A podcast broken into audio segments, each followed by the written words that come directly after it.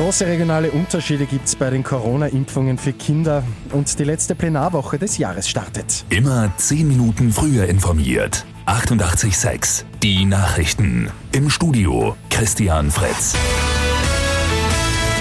Heute werden die ersten speziell für Kinder abgefüllten Corona-Impfungen verabreicht. Neu ist hier aber lediglich die Dosierung. Am 25. November hat es ja bereits die Zulassung für die Corona-Impfung für 5- bis 11-Jährige gegeben. Seit damals ist jede dritte Erstimpfung in Österreich an Kinder unter 12 Jahren gegangen. Knapp 89.000 Kinder sind bis Stand vorgestern gegen das Coronavirus geimpft worden. Dabei gibt es aber große regionale Unterschiede. In Niederösterreich sind in dieser Altersklasse rund 12 Prozent geimpft, in Kärnten sind es unter 5 Prozent. Heute geht die letzte Plenarwoche im Jahr 2021 los.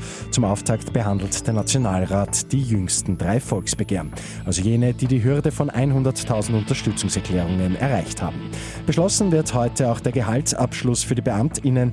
Im Schnitt gibt es hier 3% mehr. Italien verschärft die Corona-Einreiseregeln. Wer aus einem anderen EU-Land einreist, braucht ab sofort einen negativen Coronavirus-Test.